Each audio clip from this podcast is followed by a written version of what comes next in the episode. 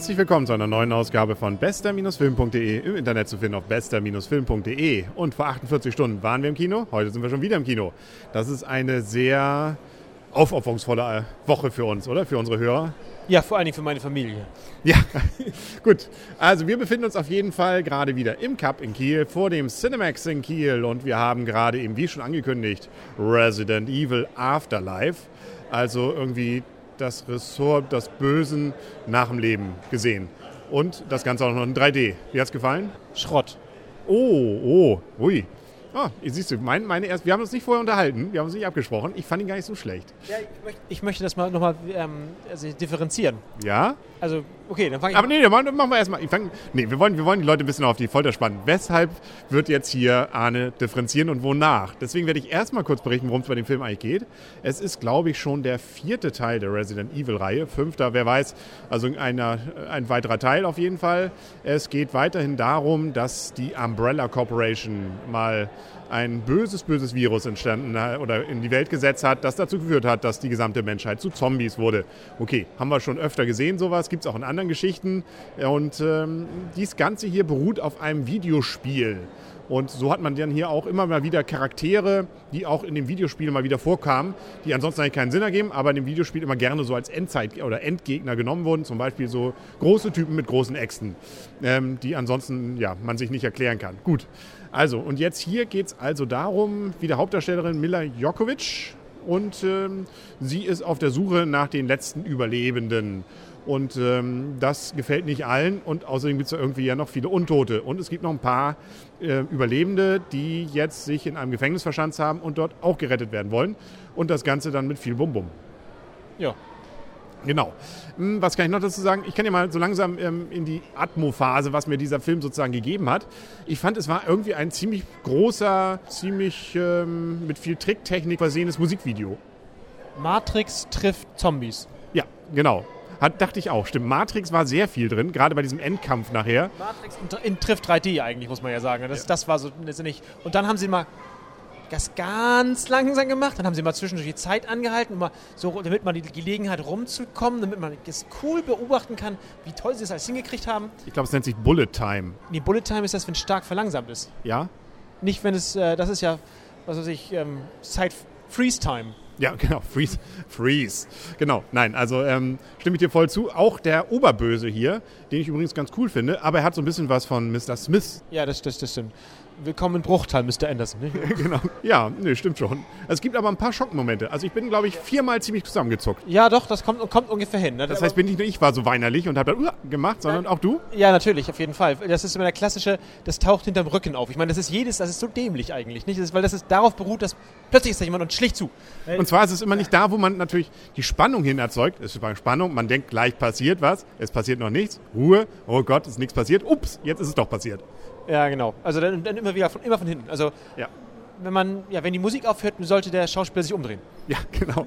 Wieder ein altes Motto. Und sich möglichst früh viele, Teil, äh, viele Teile des, der Gesamtgeschichte sichern, sichert zumindest länger das Überleben, finde ich. Der, wer einfach nur so ein Nebencharakter ist, ja, der, ist der, geht auch ziemlich unspektakulär drauf. Wie ja, dieser zweite Chinese. Ja, das die Chinese und diese eine. Ups! Und diese Schwimmerin, von der wurde nicht mal mehr geredet. Weißt du, die, haben, die verschwand im Wasser. Und die sah aber ganz gut aus. Ja, die haben sich umgedreht und weitergegangen. Weißt du, nicht mal, nicht mal ein Oh. Oh, oh. Ja, sie haben gelächelt oh. kurz danach. Sie ist tot, Jim. Ja, genau. Das ist, das, das, das, die Filme ist so hart. Aber sie war ja selber Schauspielerin, sie kennt das ja. Also für sie war das ja nichts Überraschendes.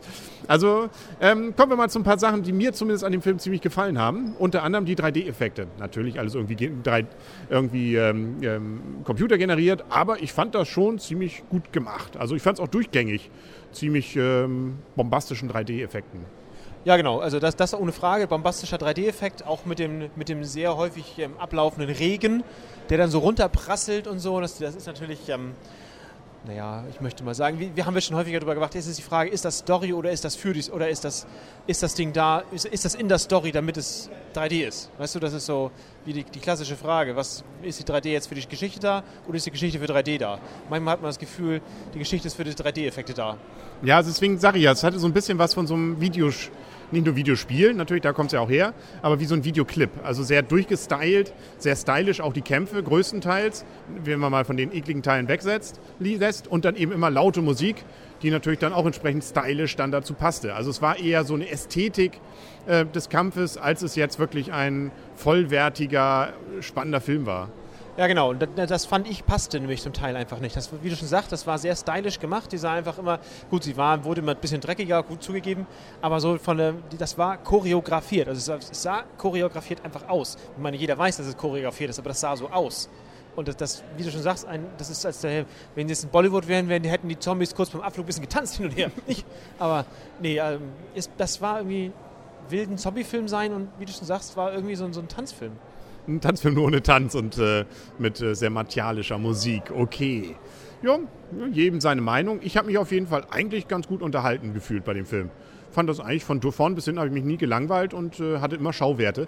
Wie gesagt, natürlich jetzt eben nicht von der Story mitgenommen, genau. aber von dem optischen, was da präsentiert wurde und äh, von den Charakteren, zum Beispiel auch die zweite Hauptdarstellerin Claire. Sie hat ja ein bisschen Gedächtnisverlust. Solche Leute werden dann ja plötzlich, können ja plötzlich ganz unberechenbar werden. Ja, naja. Das, ähm, aber nochmal darauf zurückzukommen auf, auf Story und ähm, Action. Es war die ganze Zeit durchgehend Action, ohne Frage. Das war, also man fühlte sich gut unterhalten, aber dann kamen so zwischendurch so Sachen, die, also auch in der, in der Logik selber einfach, also im, dieser, dieser Riesentyp, was ist so, so ein Zwischen- oder Endboss sozusagen, wenn es World of Warcraft verfilmt gewesen wäre, wäre es ein Endboss da gewesen. Und, ähm, den gab es aber in den Videospielen schon. Also den habe ich schon mal kennengelernt. Das ist jetzt aber ein Film und kein Videospiel. Ja, okay. Die Grenzen sind ja fließend. Ja, das haben wir jetzt hier gerade gesehen. Ja, äh. ja. das, das, ja.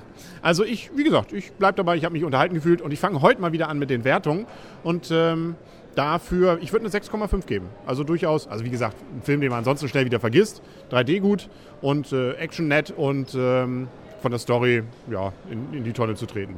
Ja, genau. So Story 0 bis 2.